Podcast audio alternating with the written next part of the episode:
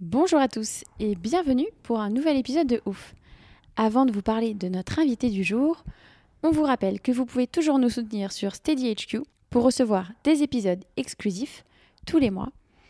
Et vous pouvez aussi vous inscrire à notre newsletter sur ouf.fr pour recevoir des petits conseils toutes les deux semaines. Et on voulait particulièrement remercier un nouveau soutien ouf qui est Mathias. Merci Mathias. Maintenant place à notre invité, Marie-Dora Imbert, une des plus grandes biathlètes françaises. Oui, bonjour à tous, bonjour Maude. Effectivement, on a eu la grande chance d'avoir euh, Marie-Dora Imbert en interview. Marie-Dora Imbert, si vous suivez un petit peu le biathlon ou les JO, vous avez forcément entendu parler d'elle. Euh, elle a remporté de nombreuses médailles olympiques, des médailles mondiales. Elle a participé à plusieurs Coupes du Monde de biathlon qu'elle a remporté aussi. C'est vraiment la plus grande biathlète française de l'histoire. Donc euh, vous devez forcément connaître son nom. On va revenir avec elle sur euh, des moments de sa carrière, sur un petit peu sa philosophie, sur ce qu'elle fait maintenant, puisqu'elle est à la retraite depuis 2018. Voilà, vous allez en apprendre un petit peu plus sur euh, Marie, et on espère que ça va vraiment vous plaire. Alors, on s'excuse un petit peu du son, puisqu'à par moment, le son de Marie est un peu moins agréable à écouter sur quelques minutes, puisqu'elle avait des petits, euh, des petits soucis avec son téléphone et la connexion. La plupart de l'épisode, ça se passe bien, mais il y a deux ou trois petites minutes avec des petits bugs, donc on s'excuse d'avance pour, euh, pour ces moments-là. Bonne écoute à tous. Bonjour Marie. Bonjour. Euh, merci d'avoir accepté de répondre à nos questions. même si c'est rapidement, on, on est ravis de t'avoir dans notre podcast de ouf. Avant de commencer de parler euh, de tous tes exploits, est-ce que tu peux nous dire qui est Marie Dorin Imbert? Euh, bah alors, euh, c'est une fille qui a 34 ans, qui a arrêté, qui a fait pendant 15 ans de sa vie du biathlon à haute intensité. C'était même son métier. Elle a eu beaucoup de chance et elle a mis un terme à sa carrière donc en 2018. Et depuis, elle travaille à mi-temps au département de l'Isère sur des missions sport-environnement et à mi-temps sur un hôtel, un projet hôtelier qu'elle a monté avec euh, son mari et un associé, ancien athlète euh, tous les deux, euh, sur Corançon en Vercors, où l'idée c'est d'accueillir les sportifs tout niveau pour leur faire partager ce qui nous a animés nous pendant nos carrières et puis toutes les valeurs qu'on peut retrouver autour du sport. Génial, bah, c'est bien, bien, résumé pour commencer. le biathlon, c'était ton premier sport ou tu as fait autre chose avant? Alors moi, j'ai commencé assez tard, c'est-à-dire que j'ai commencé le biathlon uniquement à 15 ans avec juste une aide qui te font dans les jambes. Parce que euh, bah, c'était comme ça. Moi, petite, je faisais de l'équitation et du ski alpin. Et mhm. puis, euh, et puis j'ai attaqué le ski de fond euh, parce que les copines ont fait du ski de fond. Et, et voilà, c'était vraiment une année de découverte, vraiment du sport nature. Et je pense que ça m'a beaucoup forgé dans, dans aussi l'attrait justement à la nature, à l'environnement. C'est vraiment cette première année avec un moniteur qui était très nature. Et ensuite, j'ai attaqué le biathlon quasiment la même année. Euh, parce que auparavant, en fait, c'est plus le cas actuellement, mais les clubs ne faisaient pas faire euh, de, biathlon, les clubs de ski de fond. Mhm. C'était l'entraîneur du comité qui faisait une activité à destination des clubs de temps en temps, qui allait dans les clubs comme ça pour faire essayer le biathlon aux athlètes, enfin aux jeunes, et, euh, et mhm. leur proposer un stage à ceux qui voulaient, enfin ceux qui sentaient qu'ils pouvaient peut-être faire quelque chose, et voilà faire quelque chose avec. Il, les, il leur faisait faire un stage ou deux et en fait on intégrait comme ça. Et moi c'est comme ça que j'ai été un peu addict hein, au côté jeu du biathlon, enfin du tir surtout. Mhm. Et puis après, bon, j'avais l'esprit de compétition, j'avais, je, je, m'y suis, en fait, je suis rentrée dans, le, dans la compétition sans, sans avoir envie d'y toucher, mais, mais avec un truc qui, qui, qui me bottait bien, quoi. Mm. Ouais. Voilà. Et d'ailleurs, donc tu as donc tu as évolué dans le biathlon, tu as participé au championnat d'Europe, même au championnat du monde chez les juniors. Euh, ça fait quoi la première fois qu'on participe à un championnat international où tu portes le maillot euh, de l'équipe de France? Bah déjà, en fait, c'est vrai que c'est euh, ça se fait petit à petit, c'est-à-dire qu'on va faire des compétitions régionales, ensuite nationales, bon, très vite nationales en biathlon, et mhm. puis et puis à un moment donné il y a, selon un bon résultat, les entraîneurs qui viennent nous dire, bah voilà, tu vas partir en Coupe d'Europe, tu vas partir sur les championnats du monde junior. Et, en fait, euh, moi, j'ai jamais, je me suis jamais vraiment mis de pression, surtout quand j'étais plus jeune. C'était vraiment, euh, je faisais ça pour, pour un jeu avec un petit peu la sensation que euh, bah, ça s'arrêterait quand ça s'arrêterait, ce serait jamais grave, mais que ça me plaisait bien et j'avais envie de voir jusqu'où je pouvais aller comme ça. Mais je me mettais pas de pression. Mmh. C'est vraiment plus tard, après le lycée, après le cocon en fait du sport-études, où je me suis dit là maintenant c'est à toi de choisir. C'est soit tu en fais ton métier et tu décides de vraiment te mettre au travail, soit euh, ben tu tu arrêtes, enfin, tu, vas, tu vas choisir une autre vie. Quoi.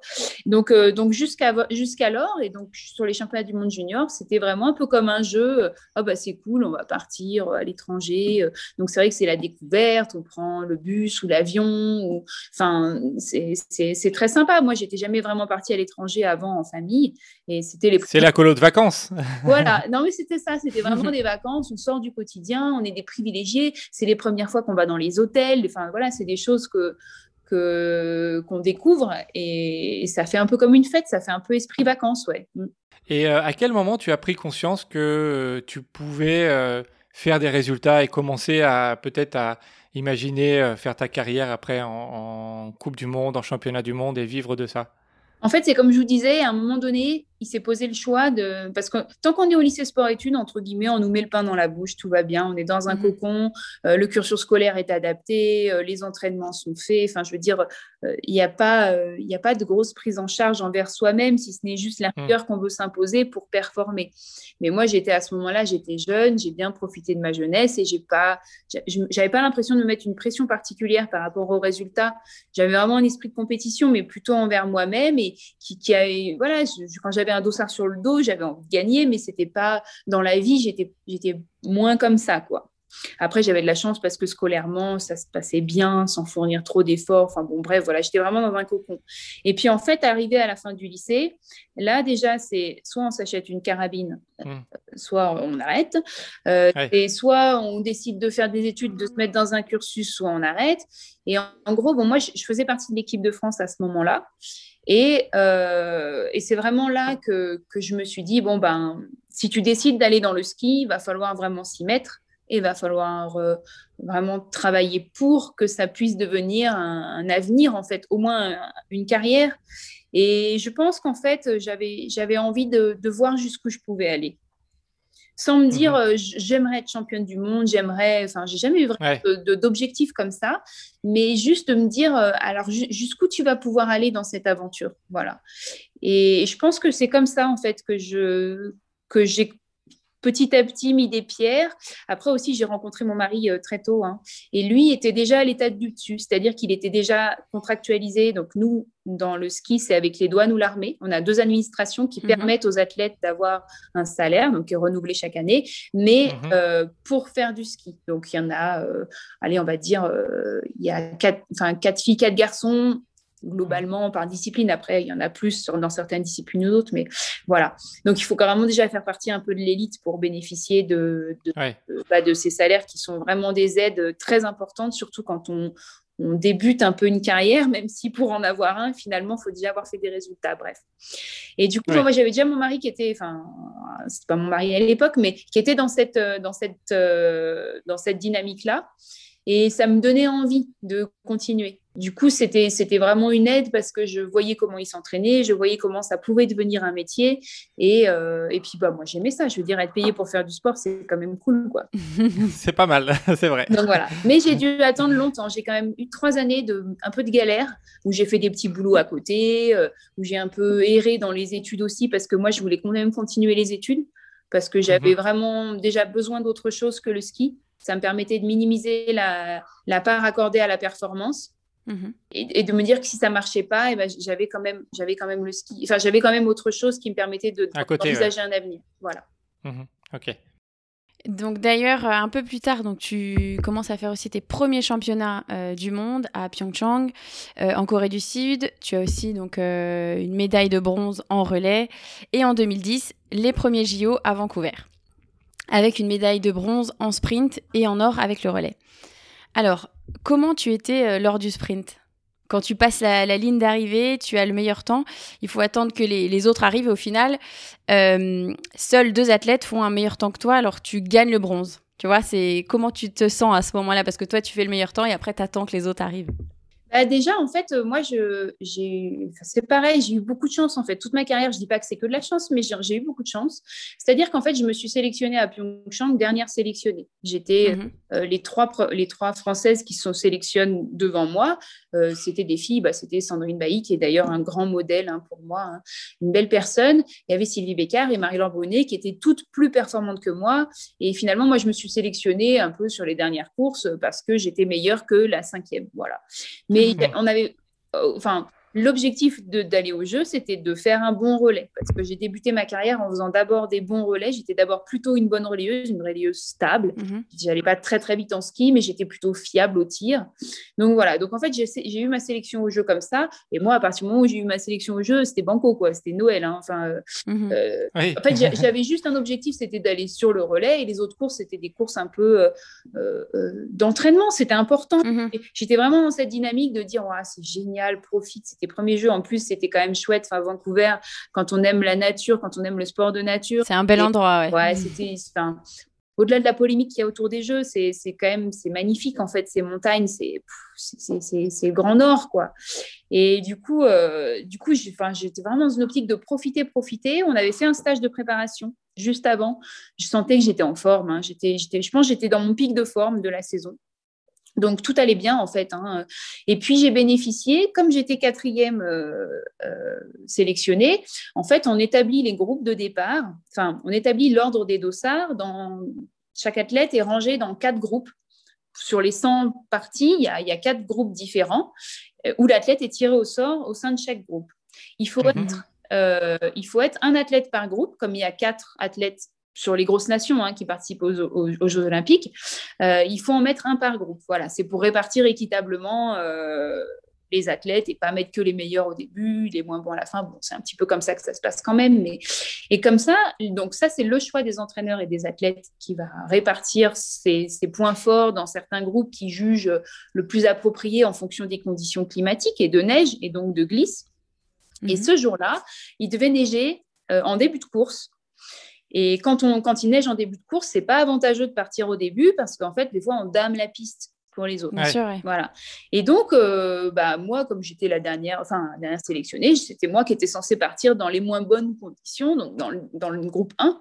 Et en fait, c'est l'inverse qui s'est produit, c'est-à-dire qu'il n'a pas neigé et il a fait relativement froid, mais ça s'est réchauffé dans la journée. C'est-à-dire que du coup, en fait, les premiers à partir bénéficiaient des meilleures conditions.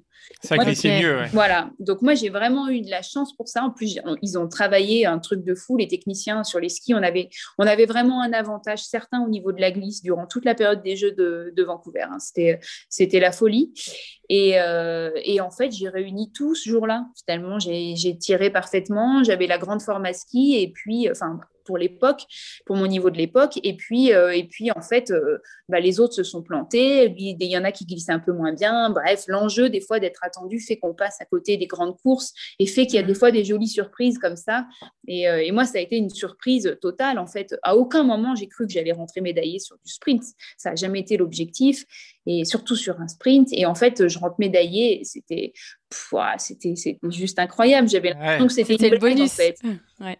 c'était vraiment une blague. C'était, euh, en fait, tu as gagné au loto aujourd'hui, c'est cool, quoi, tu vois.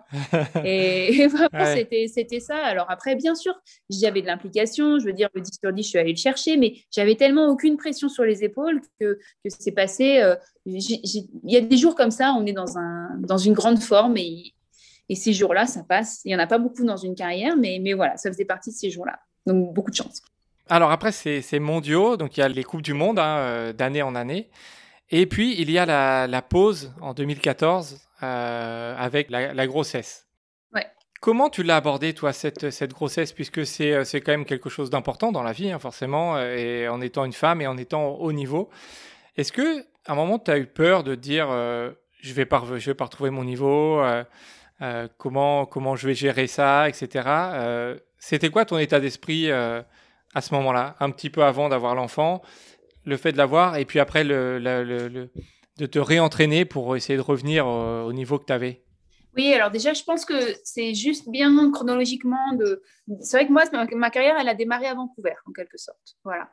Euh, et, après, suite à Vancouver, j'ai quand même une progression assez linéaire, c'est-à-dire que j'allais faire deux, trois podiums par an. J'étais de plus en plus régulièrement dans les 10. Euh, euh, voilà, en fait, j'étais régulièrement dans les 10. Je pense que 4 ans où je ne suis pas sortie du classement général, j'exagère peut-être, mais il me semble que j'ai dû faire, 16, 4, 9, enfin voilà.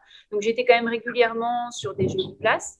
Et puis en 2014, ce qui s'est passé, c'est que euh, au début de la saison, j'ai glissé dans la boue en allant m'échauffer avant la première et j'avais vraiment la sensation d'avoir progressé cette année-là. C'est-à-dire qu'on avait fait juste euh, une course, un relais mixte, et j'étais vraiment en forme. Enfin, je, sentais, je sentais que si jusqu'à présent, mon point fort, c'était la régularité au tir, je pouvais aussi jouer maintenant sur des beaux temps de ski. Et, euh, et, bref, je suis tombée dans la boue, je me suis cassé la cheville. Et je me suis vraiment tout cassé dans la cheville. Et du coup, bah, j'ai passé deux mois à ne pas pouvoir poser le pied. C'était une époque aussi euh, où, en fait, il n'y avait pas beaucoup de, avait pas beaucoup de densité en équipe de France. Alors, ça peut paraître méchant si je dis ça, mais euh, c'était une époque où on était trois. Il y avait Marie-Laure Bonnet, il y avait bah, moi, et il y avait Anaïs Bescon. Et puis derrière, c'était un peu un peu plus irrégulier, c'est-à-dire que c'était des filles qui allaient faire entre allez, 25 et 60 euh, en Coupe du Monde. Donc, euh, du coup, en fait, moi, je me, suis, donc cassé la cheville, donc j'ai dû rester à la maison, donc je m'entraînais, euh, voilà, je m'entraînais que sur les bras, en fait, je ne posais pas le pied, et puis bah, j'ai été très bien prise en charge par la cellule médicale de l'équipe de France, enfin, tout, tout s'est quand même relativement bien passé, parce que normalement, il plâtre. Et là, j'ai pas été plâtrée et j'ai bien fait. Et du coup, j'ai été bien suivie. Sauf qu'en fait, je suis tombée enceinte. Bon, alors après, c'est pas prévu. Hein.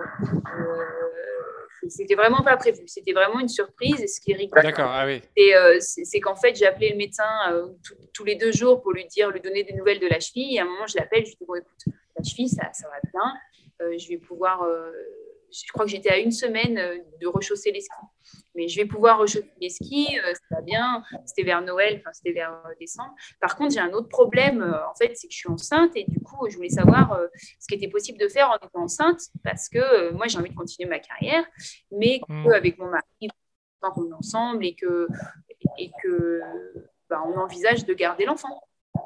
Et donc, euh, donc euh, ça l'a bien fait rire parce que parce qu'il s'attendait pas du tout et moi non plus. Et en fait, on a construit d'abord euh, ce sorte de planning. Donc, il m'a vraiment, il s'est renseigné, il m'a vraiment dit, euh, bah, jusqu'à telle date, euh, en fait, tu, peux faire, si tu vas bien, euh, qu'il n'y a pas de contre-indication médicale, donc avec les personnes qui te suivent grossesse, tu peux faire, je ne sais pas moi. Donc, j'ai été bien suivie et accompagnée bah, par Thomas Lacroix, hein, c'était le, médecin de, des équipes nordiques à l'époque, et qui m'a mhm. dit, en fait, tout ce que je pouvais faire ou ne pas faire, donc, euh, jusqu'à trois mois, tu peux faire ça. Euh, tu vas avoir ça, ça, ça, peut-être comme des agréments. Ensuite, à partir de trois mois, il faut calmer le jeu parce que du coup, euh, l'enfant, enfin, le fœtus est suffisamment développé pour que finalement, etc., etc. Et, on a construit, donc, bah, c'est pas le plan de carrière, mais l'accompagnement de la grossesse en parallèle d'une carrière de sportif de haut niveau. Et ça s'est super bien passé. Encore une fois, moi, je fais partie des chanceuses qui, qui ont un corps qui, qui a bien fonctionné. C'est-à-dire que j'ai eu un début de grossesse euh, comme beaucoup de femmes, mais j'ai pas été non. Enfin, j'étais un peu malade, mais je n'ai pas eu à faire de fausses couches ou quoi pour lier à l'entraînement. Donc, je suis allée au jeu de Sochi enceinte. Donc, j'avais mis au courant euh, mes collègues parce que comme on devait partager des relais, j'avais pas envie que, que ma situation euh, parce que je connaissais pas, c'était vraiment vers l'inconnu et je me disais bon bah de toute façon déjà tu reviens de blessure donc tu vas pas être bonne, hein, j'attendais rien de ces jeux aussi. Hein. Euh, et, j'avais deux semaines de ski dans les jambes, en fait, pour vous dire, avant de, de Ah oui Non, mais je me suis vraiment cassée dans la... C'était une belle blessure. Et, et, donc, bon, en fait, je leur ai dit, j'ai dit à toutes mes collègues du groupe, euh, bah, là, je suis enceinte, en fait, je suis à un mois et demi. Euh, si, si vous voyez qu'en fait, je suis pas performante ou autre, ou que vous n'avez pas envie que je fasse partie du relais, ou voilà, moi, je veux pas vous le planter, je veux juste être honnête avec vous et, et on, on vous me direz et, ce sera à vous de juger aussi. Voilà. Et moi, je me, je me mhm. à votre jugement. Je veux pas, voilà. Mais bon, ça a été très bien accepté. Donc, elles ont gardé le secret hein, parce que j'avais pas envie. Fait, j'ai pas envie, je l'ai pas dit aux entraîneurs pendant les jeux parce que j'avais pas envie qu'ils puissent se servir d'une excuse ou d'une autre euh, pour telle ou telle raison. C'est pas que j'avais pas mhm. confiance en eux, mais c'est que je, trouvais que ça faisait beaucoup. ça faisait beaucoup. La blessure, le truc, le machin, puis la fille qui mhm. revient et qui veut être, qui, qui fait sa grossesse. Donc, et puis surtout, j'avais vraiment pas envie que ça sorte dans les médias oui, bah oui, parce que après ça, ça donne. Euh, Alors j'avais confiance en mes, en mes collègues, et puis surtout c'était par respect envers elles parce qu'on allait partager des courses ensemble, mais j'avais vraiment pas du tout envie que ça sorte dans les médias et que ça soit euh, n'importe quoi en fait, parce que je trouvais que bah voilà, en fait tout le monde s'approprier des choses et, les, les tout à, sa façon. Donc, euh, donc voilà. Donc après, par contre, après les jeux, j'ai mis tout le monde au courant. Euh, et enfin, euh, pas les médias, mais je veux dire dans le dans le staff. Et puis, puis ça a été très bien pris. Et, et puis j'ai fini la fin de la, la saison comme ça. Et, euh, et, puis après, j'ai eu une année de grossesse qui, qui était géniale, c'est-à-dire que les entraîneurs m'ont fait quand même vraiment confiance, c'est-à-dire que moi, je faisais avec le médecin et en fonction de mon état de forme ce que je voulais, ce que j'avais le droit de faire. Et je me suis entraînée jusqu'à terme et, et en fait, euh, j'ai eu zéro souci. Euh, euh voilà, tout s'est bien passé, euh, pas tout. Non, mais c'est génial parce que du coup, euh, ça aide après euh, à, à, la continuer reprise, en fait, à la reprise à continuer, vu que tu vu que n'as pas eu de problème, que tu as continué à t'entraîner, forcément, quand l'enfant est là, euh, c'est peut-être plus facile à reprendre euh, après et à retrouver du coup le niveau plus, plus vite. Voilà, après c'était clair, hein, c'était un projet familial, hein, c'est-à-dire que moi j'avais dit à mon mari et d'un commun accord, c'était, enfin lui il avait déjà arrêté hein, le ski, il était, il était entraîneur des jeunes du comité. Je lui ai dit par contre, euh, non, du groupe Fédé Junior d'ailleurs, Coupe d'Europe.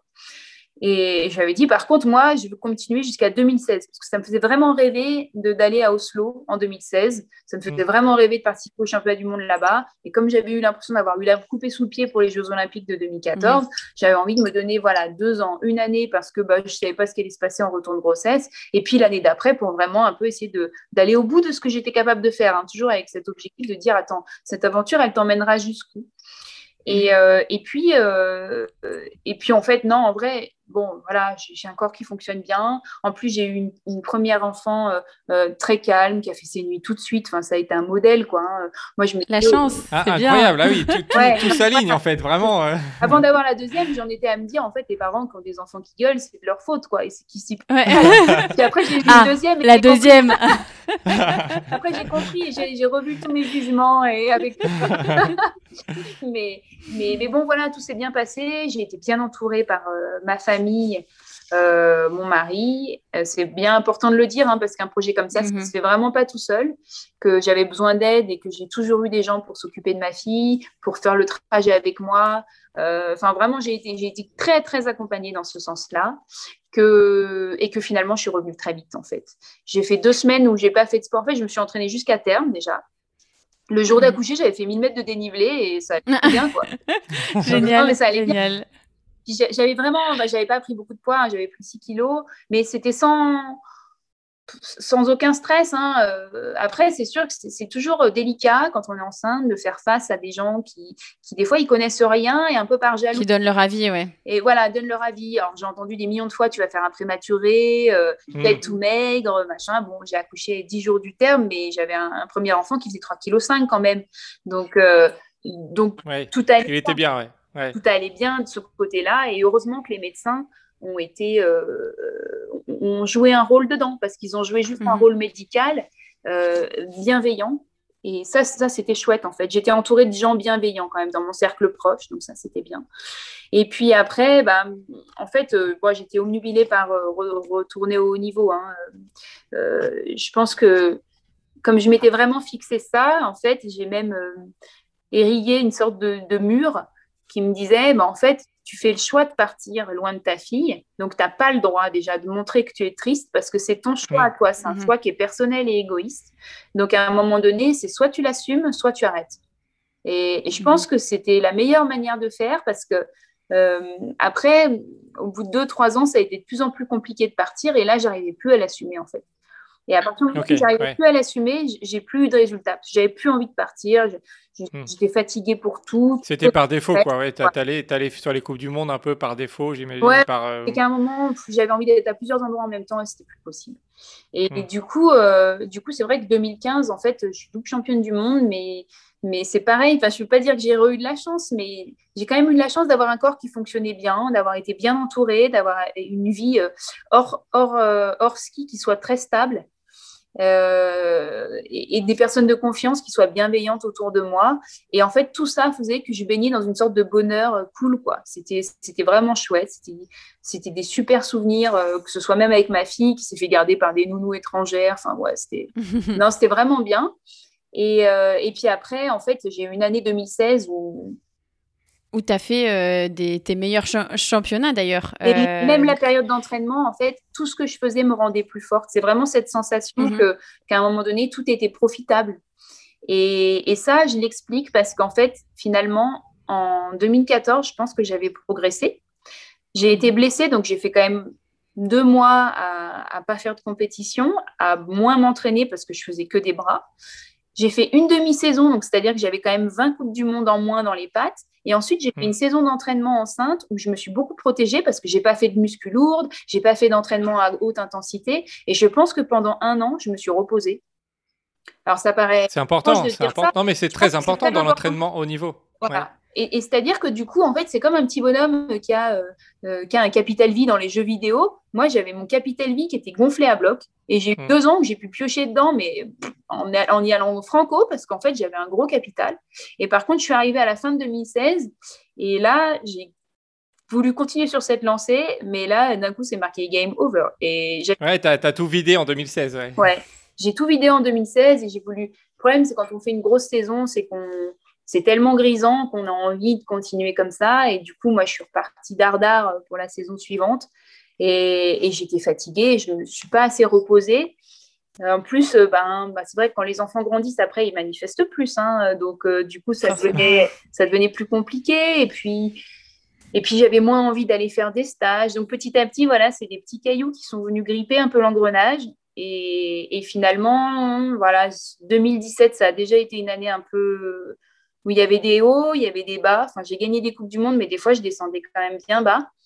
Et, et en fait, fin 2017, j'ai pourtant essayé de me reposer, beaucoup. Hein. J'ai vraiment pris du temps au printemps et tout, mais je pense que j'étais allée trop loin dans l'accumulation de la fatigue. C'est quand même 40 courses en hiver, à raison de 3 courses par semaine. Ça fait un calendrier chargé. Oui, c'est beaucoup. Et, euh, et puis, en fait, à la maison, je ne me reposais pas parce que je culpabilisais de partir. Et du coup, quand j'étais à la maison, j'avais vraiment envie de, c'était vraiment un métier, c'est-à-dire que j'étais à l'entraînement et quand je rentrais, par contre, j'avais la vie de maman à faire les courses, à faire la bouffe, à faire mhm. les machins, à passer du temps. Enfin, et je me mettais une pression énorme par rapport à ça et, euh, et ça marchait plus ça marchait mm. plus. Et comme ça marchait plus, ben, le staff de Coupe du Monde euh, était moins conciliant par rapport aux aménagements que je pouvais faire pour avoir euh, ma fille avec moi. Voilà, c'est des petites mm-hmm. orientations sport de haut niveau, c'est ça. C'est juste que quand ça marche, tout va bien, personne ne dit rien. Puis quand ça marche pas, après, bah, c'est des réflexions, c'est des trucs. Et, finalement, ça fait, c'est un cercle à chaque fois. Mais, mais c'est le jeu, c'est comme ça. Et donc mm. voilà, et donc euh, bah, après, je me suis, enfin, j'ai fait une, une saison 2007-2018 catastrophique mais avec toujours cette euh, bonne étoile qui, qui est au-dessus de moi. Et eh oui. elle est là, elle est là. Hein. Et ouais, c'est ça. C'est qu'en fait, j'étais quand même très surprise de. Parce que fin 2017, j'étais quand même leader quand même de la, de la Coupe du Monde avec, euh, je termine, je sais plus, je termine 3 ou 4e du général en faisant pas du tout la dernière Coupe du Monde. Enfin, voilà, j'avais enfin, fait des bonnes. j'avais fait quand même une saison très correcte, hein, plus que correcte. C'est juste que j'ai pas eu de médaille aux mondiaux enfin en individuel, j'ai fait des places, euh, je crois que j'ai fait 6 têtes, 9. bon, voilà, c'est comme ça, ça passe à pas grand-chose. Hein. Et, euh, et, bref, euh, je ne pensais pas être capable de perdre une minute en temps de ski sur une année. et, en fait, oui.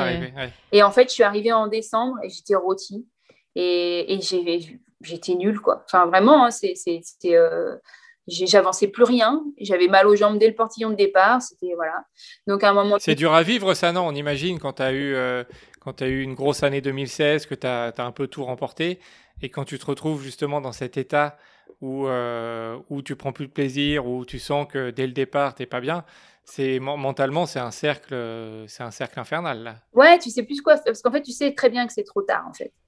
C'est-à-dire que c'est pas c'est pas en décembre que tu vas t'entraîner pour la suite quoi. Et, le problème c'est quand on est athlète souvent c'est qu'on a peur de pas s'entraîner. en fait, Et, on n'arrive jamais à s'arrêter. Et le meilleur moyen de, se reposer, c'est de se blesser. Hein. Enfin, je vais dire des choses qui choquent, mais c'est vraiment une vérité. C'est-à-dire qu'un athlète blessé, il va se reposer. Un athlète qui n'est pas blessé, qui peut s'entraîner, mais qui est surentraîné, et eh ben, il va quand même s'entraîner. malheureusement, ça, c'est pas, c'est pas que, que en haut niveau non plus. On le voit, euh, nous, dans, le trail ou dans la course à pied, euh, même si c'est des gens qui, qui font des, qui courent euh, deux, trois fois la semaine régulièrement sans, sans, sans gros chrono ou sans, sans victoire, euh, c'est très difficile de, de s'arrêter. Mm, mm, mm. Et souvent, c'est ça, c'est comme tu dis, c'est. C'est la blessure euh, J'ai l'impression que, je suis pas bon, donc je m'entraîne plus. En fait, et, et c'est ça, c'est de toujours vouloir essayer de s'améliorer, mais sans se reposer. À un moment, ça marche pas. Ouais, puis il y a autre chose aussi. Il y a mentalement, on est quand même un peu des malades et c'est une, une, forme de, je sais pas, d'anorexie mentale. On parle pas d'aliments, mais mais ça, c'est de la biorexie, ouais. Ça, devient. Ça devient... bigorexie, je voilà, ça, devient maladif en fait. Hein. Ça devient maladif. Et du coup, euh, du coup, bah en fait, euh, à un moment donné, je me suis ressaisie. Enfin, j'ai fait un peu le bilan, quoi, parce que je, léchais les fonds de cuve, ça me gonflait, puis je me faisais pas plaisir au-delà de ça. Et, euh, et, je suis allée voir les entraîneurs. Je leur ai dit bon bah en fait, là c'est simple, c'est soit on continue comme ça. Moi de toute façon, j'arrête en janvier parce que je serai pas sélectionnée au jeu et je suis pas bonne soit vous me faites confiance, je fais un mois de pause, je reviens sur la dernière Coupe du Monde, donc c'est un risque à prendre. Hein. Si je suis devant les autres filles, vous m'emmenez, si je suis pas devant, vous m'emmenez pas. Et ils ont dit OK, mais la condition pour ça, c'est que par contre, tu restes avec nous, tu rentres pas à la maison parce qu'ils savaient très bien que la maison, j'arrivais pas, enfin, que je n'allais pas te reposer, ouais. Et que je, à un moment, je n'arriverais pas. Et j'ai été au début un peu vexée parce que je me disais, bah non, je vais pas être avec vous si c'est pour pas faire de Coupe du Monde. Je vais faire quoi? Je vais être dans ma chambre d'hôtel et tout. Et en fait, ils ont carrément eu raison parce que du coup, je faisais rien. Je faisais rien. Je me, du vrai repos, ouais. Je, je m'ennuyais, quoi. Vraiment, c'est le mot. Incroyable. je, faisais, je faisais une demi-heure d'aller marcher dehors par jour mhm. pendant euh, trois semaines. Donc c'était nul, quoi. Hein.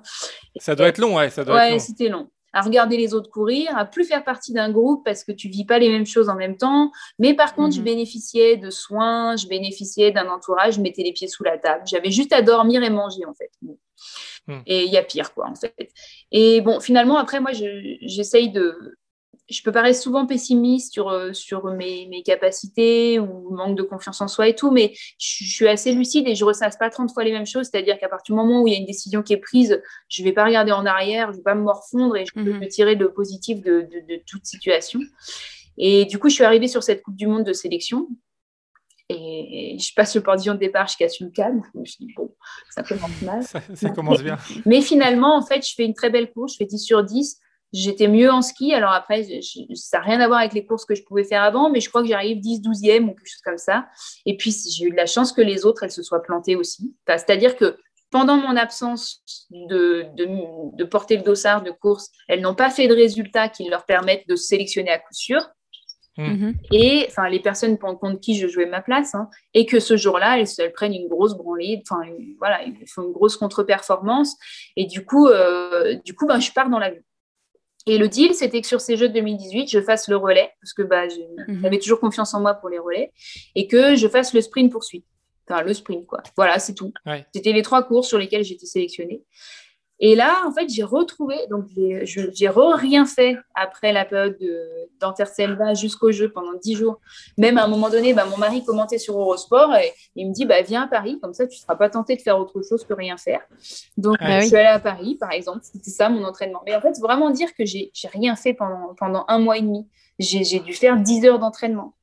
c'est rien. Hein. Ouais, c'est rien. Pour quelqu'un qui, euh, qui, était à haut niveau, oui, c'est vraiment rien. rien. Et mon entraînement avant les Jeux, ça a été de rien faire. Alors, je sortais pour m'aérer, mais c'est tout, quoi. Et, euh, et, puis, bah, en fait, j'ai vraiment bien fait. C'est aussi grâce à Laurent Schmitt. Hein. Euh, c'est une personne euh, qui a développé les tests HRV. Je ne sais pas si vous avez entendu parler des tests qui mesurent tous les taux d'énergie, para et ortho, et l'entraînement qu'il faut faire, l'entraînement associé à ces, à différentiels. C'est sur le, le rythme cardiaque et les écarts de battement entre. Enfin, bon, voilà, c'est c'est vrai, un protocole et j'ai été bien accompagnée là-dedans. Et c'est Laurent qui m'a dit à un moment donné, en fait, il faudrait juste rien faire dans ton état parce que, en fait, on ne pourra pas te guérir, ça prend beaucoup plus de temps. Par contre, on peut faire que pendant 10 jours, tu, tu sois en forme. Et, en fait, ça a marché. C'est-à-dire que je suis arrivée au jeu, j'ai fait le sprint et j'ai retrouvé des sensations que je n'avais pas eues depuis longtemps. Et là, c'est la, seule course où j'ai un regret dans ma carrière, c'est-à-dire que je fais une belle course, euh, je fais 9 sur 10, bon voilà, j'en rate une. J'arrive à, 5 secondes, enfin, je sais plus si c'est, ouais, je crois que c'est 5 secondes de la troisième place, j'arrive quatrième. Et, mhm. et en fait, j'aurais vraiment pu avoir une médaille ce jour-là, j'en suis persuadée. C'est toujours facile à dire hein, après, hein, mais, mais vraiment j'aurais pu, c'est juste que j'y ai tellement pas cru à un moment donné, j'ai eu tellement peur de reprendre un coup de massue, d'avoir le, corps qui lâche et de ne pas hmm. réussir à passer la ligne d'arrivée parce que j'étais, j'étais cuite. Et surtout que l'année d'avant, à Sochi, sur le sprint, je, jouais un podium sur les, les, les Paralympiques, enfin pas les Paralympiques, les pré-olympiques. Je jouais le podium et je tombe dans les pommes quand même. Donc, ah, oui. Ouais, parce que j'étais cuite en fait. Hein, et c'était ça vraiment le signal d'alerte. Mais et, et, en fait, tout ça pour dire. Donc là, tu avais la mémoire de ça. Et tu avais la mémoire de ça et tu as eu peur de peut-être de, pousser un peu plus. Voilà, toute la course, je me suis protégée. Alors, j'allais pas doucement. Hein, je vais pas dire que j'aurais pu gagner 10 secondes. Mais 5 secondes, ça se trouve vraiment, euh, ça se trouve dans une course. Et là, là clairement, c'est vraiment quelque chose que que j'aurais pu gagner, pas sur un dernier tour, mais sur l'ensemble de la course, à un petit peu moins être en gestion, mais un peu plus à l'attaque. Mais bon, avec des si, on coupe du bois. Peut-être que si je, je m'étais vraiment investi, j'aurais pas fait 9 euh, sur 10 ce jour-là, j'aurais fait plus de pénalités. Enfin bon, bref, voilà. Toujours été que j'arrive quatrième, j'étais contente, hein, j'étais pas dégoûtée, j'étais super contente parce que ça faisait super longtemps que j'avais pas été euh, aussi bien. Mmh. Et, mmh. puis, euh, et puis, en fait, c'est comme ça que je me suis sélectionnée pour le, le relais mixte. Ouais parce que, parce que voilà, parce qu'après, ça m'a permis, en fait, d'être quatrième, ça m'a permis de faire la mass start. J'avais pas envie de faire l'individuel parce que je savais que c'était un format qui était trop long et qui me ferait replonger mhm. dans, des, dans des gros états de fatigue.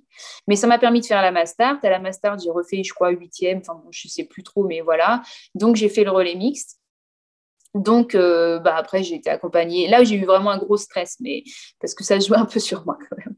Et j'étais accompagnée par euh, bah, Naïs Bescon, qui était médaillée juste avant, euh, mhm. euh, Simon, qui était super fort, et puis Martin, bah, qu'on connaît. quoi. Et, et, du coup, on a fait vraiment une grosse performance. Hein. Il n'y a que Anaïs qui allait, qui allait faire des pioches. Mais sinon, tout le monde, on a fait la course parfaite. C'était vraiment une grosse course, une belle course qui s'est jouée juste à la fin. Et on est champion olympique sur cette course-là. Donc, en fait, j'ai eu la chance d'arrêter ma carrière, parce que moi, clairement, je ne serais pas allée plus loin que 2018, en ayant la mhm. sensation que j'aurais jamais pu faire mieux, c'est-à-dire que j'étais vraiment sur le déclin. Et, et, je pense que c'est assez rare d'avoir d'être autant sur le déclin et de quand même sortir par la grande porte parce qu'il y a un gros D'avoir un petit sursaut, ouais. Et ça, j'en ai vraiment conscience et de fait, j'ai aucun regret d'avoir pu arrêter ma carrière et, et puis voilà, puis, puis maintenant la vie continue et c'est bien aussi. Et, euh, et, à choisir, tu préfères être championne olympique en solo ou en équipe? C'est deux choses qui sont différentes. Et, et, et si l'ego parle, il dirait en solo parce que ça, mm-hmm. ah, parce qu'on fait des carrières quand même solo et qu'on n'est pas un sport d'équipe, même si on a la chance de mm-hmm. pouvoir faire des, des, des, médailles en équipe. Après, d'avoir fait des médailles en équipe et des, résultats en équipe, c'est des, des souvenirs à vie et c'est des amis à vie qu'on n'aurait pas si c'était juste en solo. Donc, euh, oui, parce que vous passez énormément de temps ensemble aussi. Il n'y a pas de choix en fait. C'est vraiment deux formats qui sont différents et, et du coup, moi, c'est vrai que, que, que, je préfère euh, ni l'un ni l'autre. Je choisis les deux. Quoi. je ne suis pas championne olympique toute seule, donc euh, voilà. Alors, Marie, tu as participé à 3 JO, 7 championnats du monde, tu as fait 63 podiums en Coupe du Monde, des médailles olympiques, des médailles mondiales. Quand tu entends tout ça, qu'est-ce que ça t'évoque euh, Bonne question. J'ai l'impression que c'était une autre partie de, ma vie et presque en fait, euh, j'ai l'impression que c'était pas moi finalement. Ouais, ça paraît euh, surréaliste en fait, ouais, presque. Oui, j'ai envie de dire que j'ai eu beaucoup beaucoup de chance de pouvoir suivre cette voie et puis que ça m'a énormément apporté et, et voilà, c'est tout. Je, je suis très contente d'entendre ça. Euh, et alors du coup, comment ça, comment ça se passe, le fait de passer d'une carrière de haut niveau à des, podiums, euh, des podiums mondiaux, à euh, beaucoup de médiatisation, pardon, à ben, quasiment rien à la retraite? C'est comment tu la gères cette transition entre la surmédiatisation à ben, Marie qui revient à la vie normale, on va dire? Bah, Très bien. J'ai vraiment eu la chance de m'arrêter sur, enfin de mettre un terme à ma carrière sur une pente complètement descendante en fait sur, en termes de, performance sportive. Donc euh, j'avais vraiment, je pense, euh, j'étais vraiment allée euh, jusqu'où mon corps pouvait m'emmener. Donc j'ai aucun regret côté sportif de ce côté-là. je pense que j'ai exploré tout ce dont j'étais capable de, enfin tout ce que enfin voilà je, je, pense que je suis allée à 100% de mes capacités et voilà donc ça c'est c'était bien c'est une réussite personnelle plutôt pour moi et puis après euh, bon la, la, médiatisation et alors c'est toujours agréable hein, d'avoir de la reconnaissance mais mhm. c'est vrai que c'est pas quelque chose que je recherchais euh, euh, à travers le sport que, que j'ai fait pendant toutes ces années et du coup bah en fait très bien accepté que qu'il y en ait plus et que et que tout redevienne normal, hein, entre guillemets, parce que en réalité, en réalité, j'ai énormément bénéficié, je me suis énormément appuyée sur ma carrière pour, pour l'après-carrière. J'ai eu beaucoup d'aide finalement et de bienveillance par rapport à ça, mhm. de la part bah, de mon employeur maintenant, de, du, de l'hôtel qu'on ouvre avec mon mari et, et notre associé. Enfin, je ne peux, pas, je peux pas complètement le dissocier finalement la personne que je suis aujourd'hui, elle s'est vraiment construite à travers une carrière et elle bénéficie encore, même encore aujourd'hui, euh, des, résultats que, j'ai pu avoir. Donc ça, c'est vraiment une chance aussi. C'est vrai que c'est bien de s'appuyer sur, euh, sur une carrière pour pouvoir euh, ben, faire quelque chose après, rebondir, comme on dit.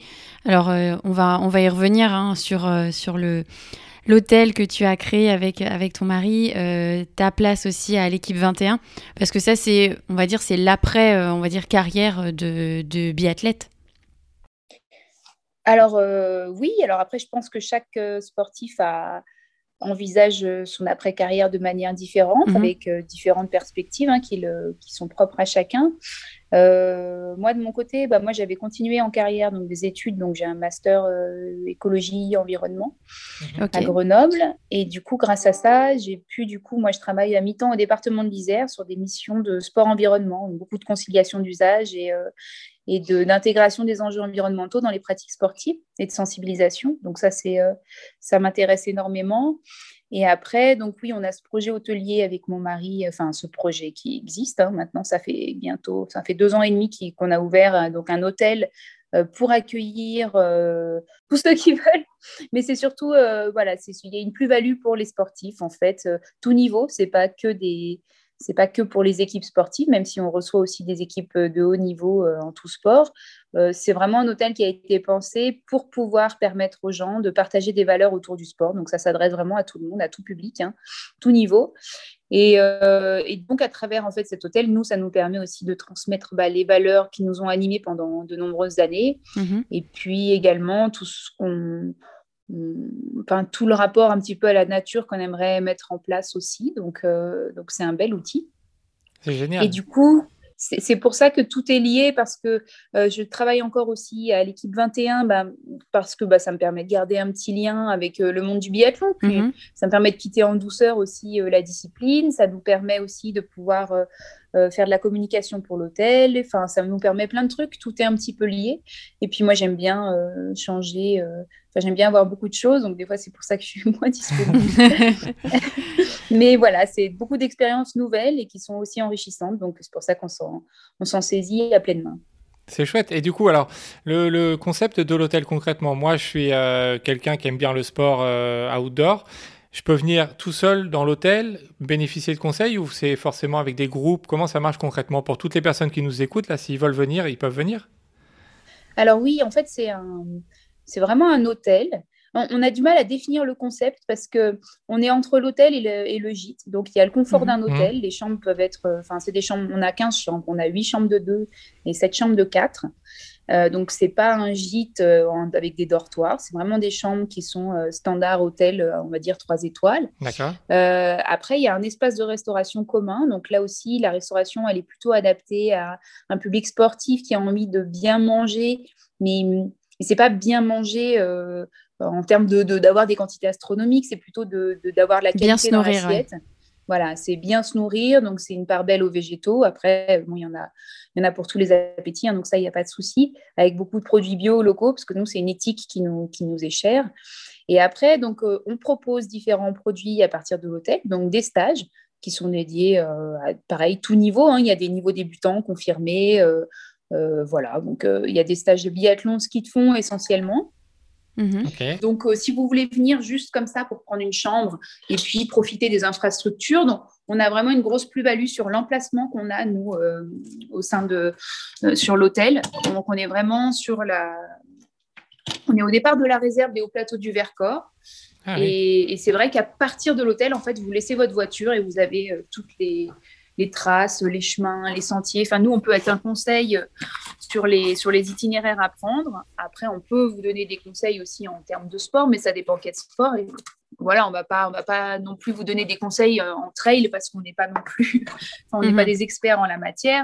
Même, on peut juste vous donner des conseils sur les parcours qu'on fait, sur le dénivelé, sur euh, voilà. Donc, euh, puis après, on peut aussi euh, euh, vous donner des cours particuliers en fonction de la disponibilité des, personnes avec qui on travaille sur du, du biathlon, du ski de fond, ski à roulette, VTT, vélo, enfin voilà. Ok, non, mais c'est génial. C'était bien d'approfondir ça parce qu'effectivement, euh, c'est tout, tout, le monde peut venir. Euh, tout, tout, le monde peut venir. Et, euh, et, nous, ça peut même nous intéresser. pour de futurs séjours. Pour de futurs séjours avec notre agence de voyage hein, spécialisée dans le trail, où on peut peut-être imaginer faire des choses, du coup, chez vous, prévoir des, des, des, des, petites choses. Donc, ça, on, on, en discutera un peu après. Euh, alors justement, on, va, parler, du trail. On va parler un peu de, trail parce que tu t'es mise un, peu au trail euh, euh, après le biathlon. D'ailleurs, est-ce que tu, pendant que tu faisais de, ta carrière de biathlon, est-ce que tu, j'imagine que tu courais un petit peu aussi en trail non, pour, pour la préparation l'été ou, ou c'est venu que après? Je courais beaucoup oui, pour la préparation, c'est vrai que ça fait tous les sports qui permettent de travailler le cardio, c'est des sports qu'on fait beaucoup aussi, puis pour changer de, des groupes musculaires qui sont impliqués dans le, dans le skating.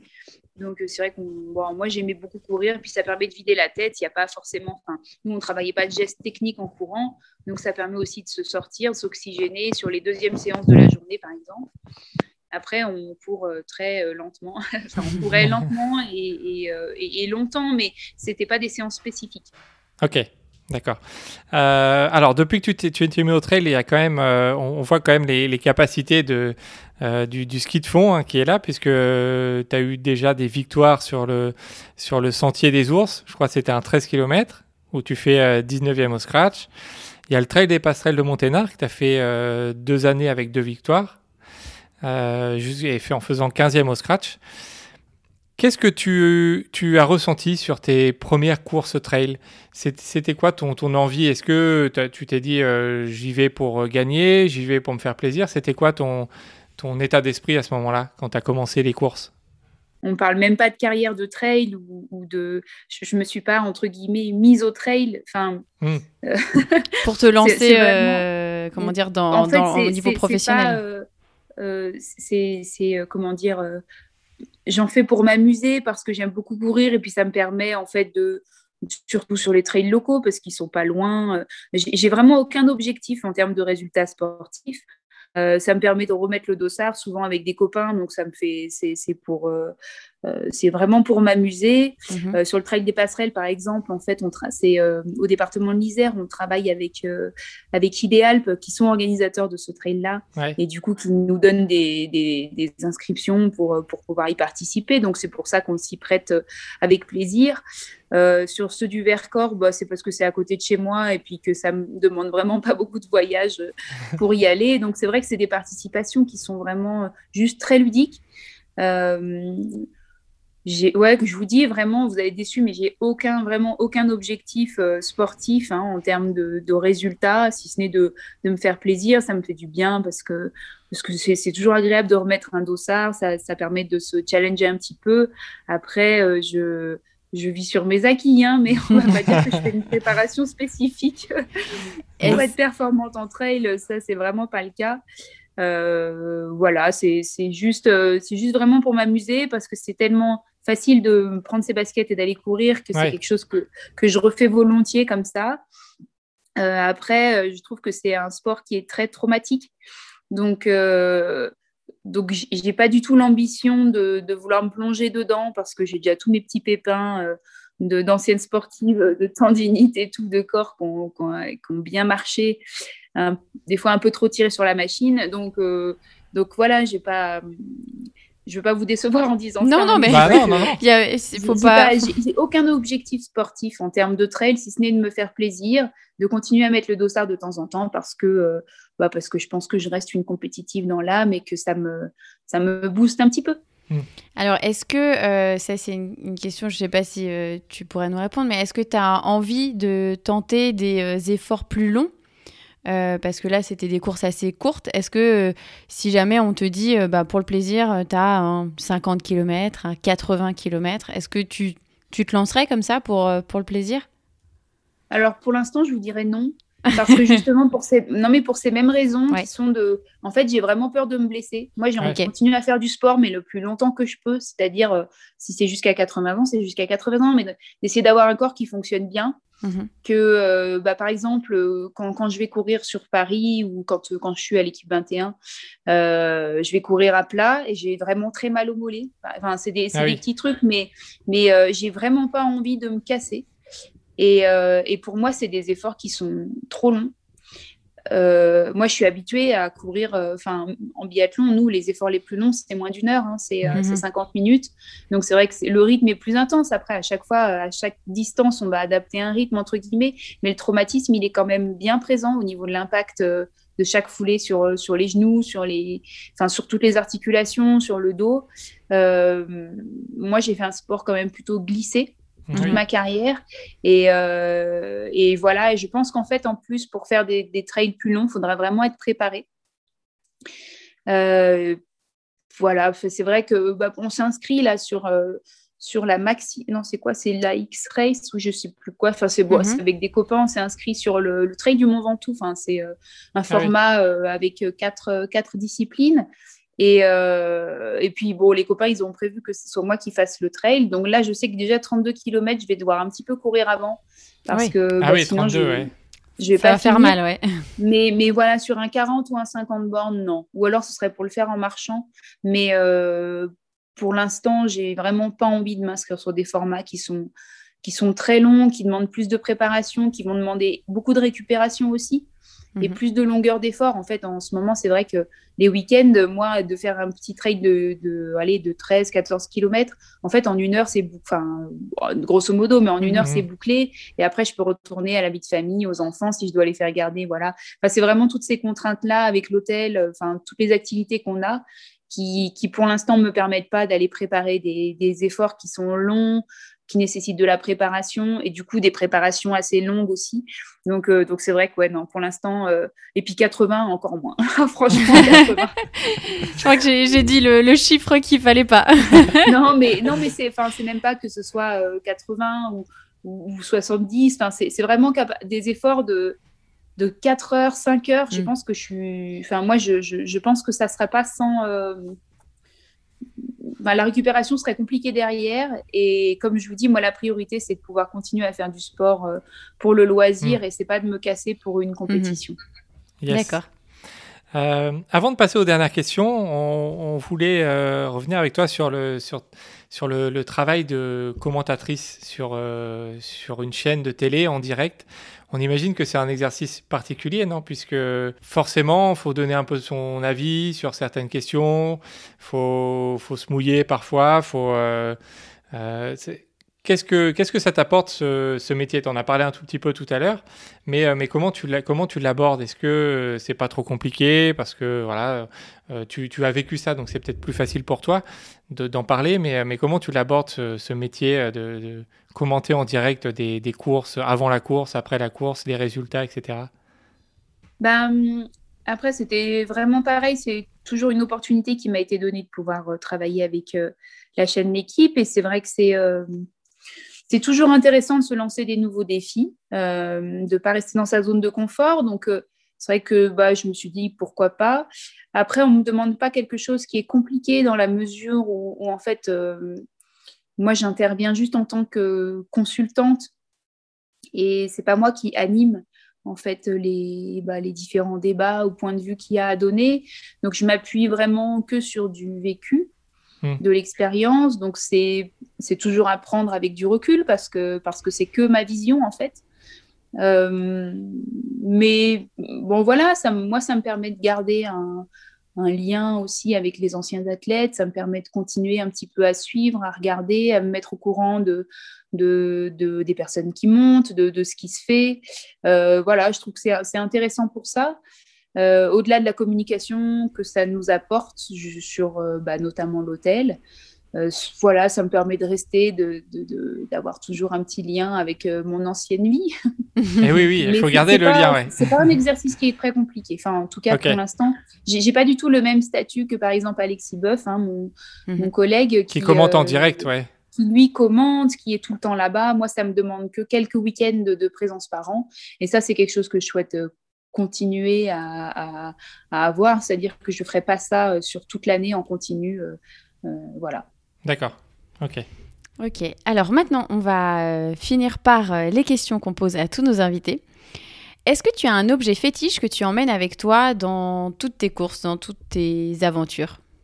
Eh ben, je dirais mes boules ah. ah, Parce qu'on a, on a, on a beaucoup dormi à plusieurs. Euh, enfin, on dormait tout le temps dans des chambres de deux, à chaque fois à partager avec des collègues. Et et que du coup, au bout d'un moment, on s'enferme un peu pour pouvoir trouver sa bulle. Et donc maintenant, je suis, euh, j'arrive plus à dormir sans boules Donc même à la maison, j'ai mes boules Donc partout, je les Ah, c'est devenu une habitude, ok. Et, du coup, donc ça, et, pendant les courses, est-ce que, alors forcément, le superflu à haut niveau, euh, tu peux pas, tu peux pas te promener avec un petit nounours comme parfois on voit des trailers ou des choses comme ça sur les sacs. Ou... Est-ce que tu avais des petits, un petit objet caché en superstition que tu prenais sur toutes tes courses? Non, non, non, non, non, Ouais, non, j'ai. On a tellement de courses que, que non, on s'aperçoit vite que finalement l'objet, finalement, il est pour rien. Donc euh, non, j'ai, euh, moi, j'avais absolument rien. Euh, non, j'avais vraiment rien de, fétiche, enfin pas d'objet fétiche à emmener dans mes valises. Ok. Si tu devais rencontrer Marie Dorin, qu'est-ce que tu lui dirais? Je lui dirais bonjour et je lui demanderais comment ça va. ok. Euh, qu'est-ce que tu réponds à tous les gens qui disent que tu es une ouf? Je leur dis surtout que j'ai eu beaucoup de chance et j'ai été vraiment bien entourée tout au long de, ma carrière. Yes. Elle était comment Marie à 10 ans? Euh, Elle rêvait beaucoup, elle euh, lisait beaucoup. À 10 ans, c'est peut-être un peu jeune encore, mais si, si, si, non, 10 ans, ça va, on lit. elle aimait beaucoup se promener dans la forêt et elle aimait les chevaux. Oui. D'accord. C'est toujours le cas? Tu lis beaucoup ou euh?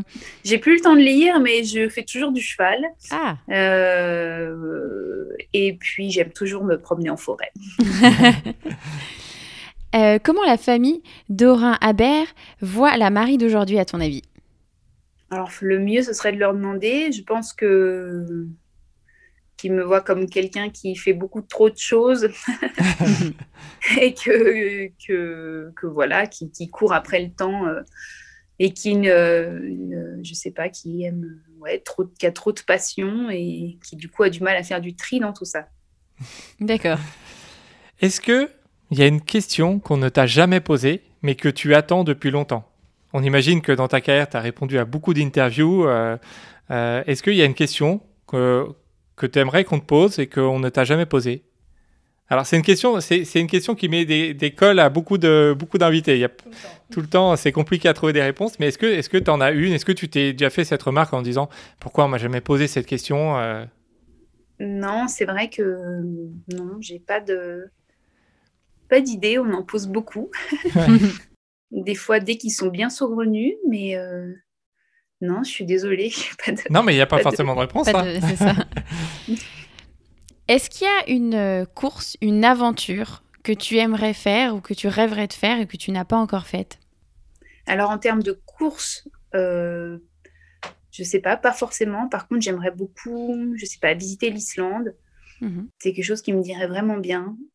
Euh, d'aller faire euh, je sais pas, une aventure nordique euh, dans le Grand Nord. C'est vrai que ça, c'est quelque chose que je pense qui me tente très bien. Avec une poulka?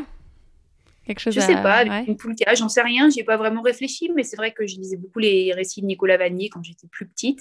Ah je pense que ça reste dans un coin de ma tête euh, des expéditions comme ça, mais bon, c'est pas du tout d'actualité. Après, ça peut être sympa avec les enfants, euh, peut-être un peu quand ils sont un peu plus grands, mais ça peut être un périple en famille assez sympa. C'est quoi les, les prochaines aventures de Marie dans l'année à venir, dans, dans, les, dans les quelques années à venir le, le, le, futur de Marie Dorin? Alors, bah, je pense que c'est l'hôtel. On a signé pour un petit paquet d'années quand même. Euh, j'aimerais continuer aussi l'aventure au département de l'Isère parce que bah, c'est des missions qui me... que j'aime bien. J'essaye de m'améliorer. Euh, après, j'en sais rien. J'aimerais bien pouvoir écrire un deuxième livre, par exemple. Ça me plairait bien. J'essaye, mais bon, c'est pas facile de trouver le temps. Alors, est-ce que tu euh, peux nous raconter ton premier livre, du coup, pour toutes les personnes qui, qui écoutent et qui soit ne te connaissent pas ou aimeraient en savoir plus sur ton premier livre?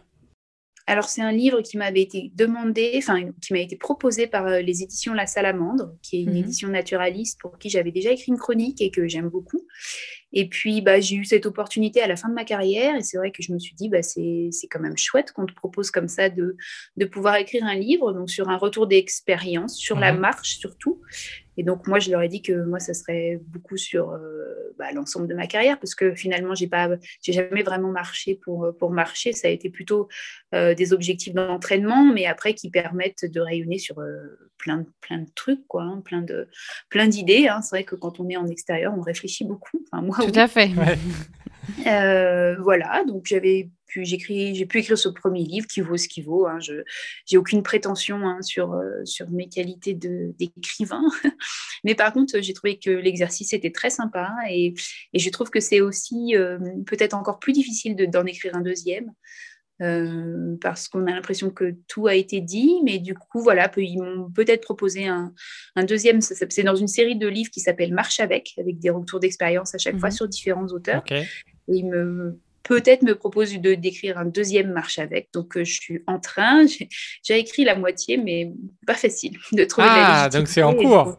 C'est en, cours, quand même. Mais je ne sais pas si ça va sortir. Je ne sais pas si ça sera suffisamment bon pour que ça sorte. Ni euh, voilà. Après, c'est vrai que du coup, l'écriture, ça me plaît bien et j'ai vraiment, j'aimerais bien pouvoir un jour écrire un roman. Donc euh, vraiment ah, fiction. Voilà, mais bon, encore une fois, il faut, trouver le temps et, et, puis les sujets, et puis il faut avoir euh, les, comment, les qualités pour. Donc ça, c'est, ça, j'en sais rien, quoi. voilà. Hmm. Euh, qu'est-ce qu'elle peut faire euh, Je pense qu'il y a encore des milliards de projets qui vont, qui vont émerger. Il y en a s'intercaler, oui. il y en a qui, y en a qui peuvent venir tous les jours, hein, ça. mais toujours beaucoup de sport. Ouais, ouais. Le sport fait une grande partie aussi. Enfin, fait partie de ma vie. J'en ai vraiment besoin au quotidien aussi pour bah, comme exutoire un petit peu pour souffler. Et c'est vrai que, je sais pas, sans dire que j'ai besoin de faire tant de kilomètres ou tant d'heures, c'est au moins sortir mhm. une fois par jour. C'est vrai que ça me fait beaucoup de bien. Hmm. D'accord. Ok. Est-ce que tu as un dernier mot pour euh, tous les auditeurs qui nous ont écoutés euh, jusque-là, avant qu'on termine cette interview? Eh ben, bah, merci à tous pour votre bienveillance déjà tout au long de ma carrière. Et puis, moi, je peux que inciter les gens à sortir.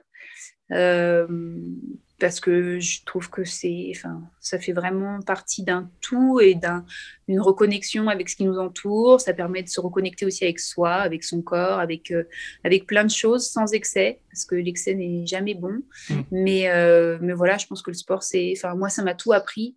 C'est des valeurs qui sont, qui sont vraiment universelles, qui servent dans tout.